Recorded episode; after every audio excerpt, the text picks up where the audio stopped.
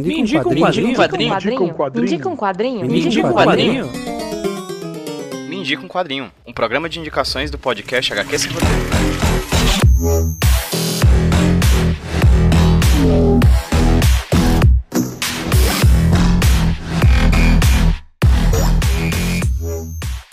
E aí pessoal, beleza? Aqui quem tá falando com vocês é o Pedro, trazendo pra vocês mais um Indico Quadrinho, podcast indicações aqui do HQ Sem Roteiro Podcast. E hoje quem vai indicar um quadrinho pra vocês não vai ser eu. Mentira, mentira, mentira. Sim, vai ser eu. Eu vou indicar um quadrinho pra vocês, porque eu tô recebendo uns quadrinhos muito bons aqui das editoras que estão mandando pra mim, e eu não tenho como deixar de falar deles, porque realmente tá uma qualidade absurda. E se nos últimos tempos eu tenho indicado quadrinhos da Dark Side, agora eu vou indicar um quadrinho da Pipoque Nankin. A Pipoque Nankin que me pegou completamente surpresa, eu tava um belo dia aqui em casa, chegou uma encomenda, eu desci eu disse, caramba, será que é aquela compra que eu fiz na Amazon, oh meu Deus? Mas quando eu desci, tava lá embaixo, estava um belíssimo pacote da Pipoque Nankin com um quadrinho grandão. Era um quadrinho, eu notei. Quando eu abri, eu me surpreendi. Quem quer ver mais sobre isso tudo, vai lá no Instagram do HQ Sem Roteiro, arroba HQ Sem Roteiro, que nos destaques dos, dos stories tá lá esse e mais alguns unboxings que eu tô fazendo com as coisas que estão chegando aqui em casa. E esse quadrinho eu não tava esperando de forma alguma. É o primeiro volume da HQ Tomi, o mangá do mestre do terror Junji Ito. Junji Ito que já esteve aqui no Midi Quadrinho, eu já indiquei fragmentos de horror dele, que é um outro baita quadrinho, uma coletânea de contos, né, meio loucos assim, sem, nenhum, sem nenhuma ligação entre si, mas que juntos tornam-se uma compilação bem potente de obras de terror do Junji Ito, pra gente compreender como é que é a cabeça meio doentia, meio dodói desse mangaka japonês. E Tomi é interessante porque é um meio termo entre uma série, mas também com essa lógica do conto porque cada capítulo da obra Tommy, de certa maneira, explora um aspecto do terror inspirado na personagem que dá nome à obra. Explico. A HQ é uma compilação de vários capítulos da história dessa personagem que dá nome à obra, a Tommy Kawamaki. Ela é uma personagem belíssima, uma mulher belíssima, que tem um certo poder de encantar os homens ao redor e de desestabilizar a vida das pessoas como um todo. Acontece que, além de seduzir os homens ao redor, ela também tem um outro poder. De certa maneira, ela faz com que os homens tenham vontade de matá-la. E uma vez sendo alvo dessa violência, a Tommy não morre. Ela é imortal de certa maneira. Toda vez que ela é esquartejada, que é principalmente a forma prioritária de como esses homens gostam de matá-la, ela renasce. Às vezes, inclusive, dos vários pedaços que são espalhados por aí. A Tommy, então, ela é, de certa forma, uma materialidade dessa força imortal e violenta que ela representa na obra. O quadrinho foi originalmente lançado em 1987, em uma revista de shoujo chamada Monthly Halloween, e ela ganhou o prêmio Kazu Umezu. A história por trás desse, desse prêmio, inclusive, está dentro dessa edição, da edição número 1, do volume número 1 da série Tommy, que é a parte 1 de 2. A Pipoca Nankin já lançou o volume 2 da HQ da Tommy. Caso vocês queiram, vocês já podem, inclusive, adquirir os dois de uma lapada só. E é interessante porque, por mais que a gente não conheça tanto sobre essa obra, essa foi, esse foi o primeiro trabalho do Junji Ito a ser publicado. Então a gente tá vendo ali um Junji Ito muito jovem. E é tão interessante porque a gente percebe a evolução do artista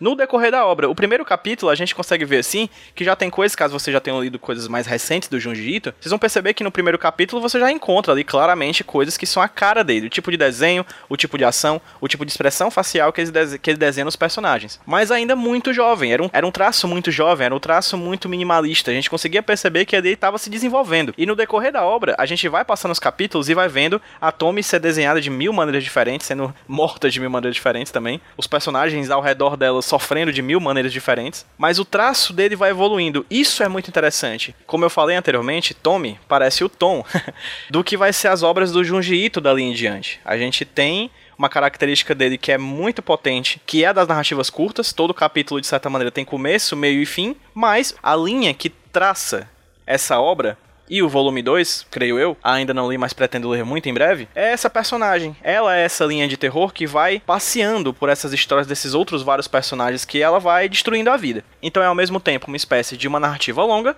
mas também uma narrativa longa pensada em pequenos pedaços. Inclusive, vale enfatizar que Tommy não é um quadrinho talvez muito conhecido aqui no Brasil. Claramente, as pessoas que gostam de Junji Ito, que são fãs de Junji Ito, deviam ter o desejo de ver essa obra lançada aqui no Brasil, pois primeira obra do autor, né? Mas no Japão, ela é impressionantemente adaptada. Ela tem vários filmes, tem série, né? Tem, por exemplo, uma série de filmes da Tommy que tem, tipo, nove filmes. Ela é uma obra que já foi adaptada para várias outras para várias outras linguagens e que também faz parte do imaginário, creio eu, do terror japonês e também dos, consequentemente, dos fãs de Junji Ito ao redor do mundo. Mas para ser sincero, o que que me levou a falar de Tommy aqui no Midico Quadrinho? Sem dúvida alguma, é porque eu acho que Tommy, como eu falei, além da essência de certa maneira narrativa, né, do formato de narrativa que o Junji Ito vai depois aplicar nas suas outras obras, essas, essas narrativas mais curtas, que aqui a gente já vê um desejo dele de fazer isso com os capítulos separados de Tommy, eu acho que a essência de Junji Ito está nessa obra da seguinte maneira. Toda vez que eu leio um quadrinho de Junji Ito, que eu olho para ele e digo, caralho, isso aqui é muito forte, é quando eu olho para uma página que ele faz para uma splash page, aquelas páginas que estão lá quando você vira a página e você se surpreende com o desenho que você vê, é que eu olho para aquelas páginas, para esses desenhos e pergunto: caramba, eu não consigo acreditar que o Junji Ito teve coragem de desenhar isso.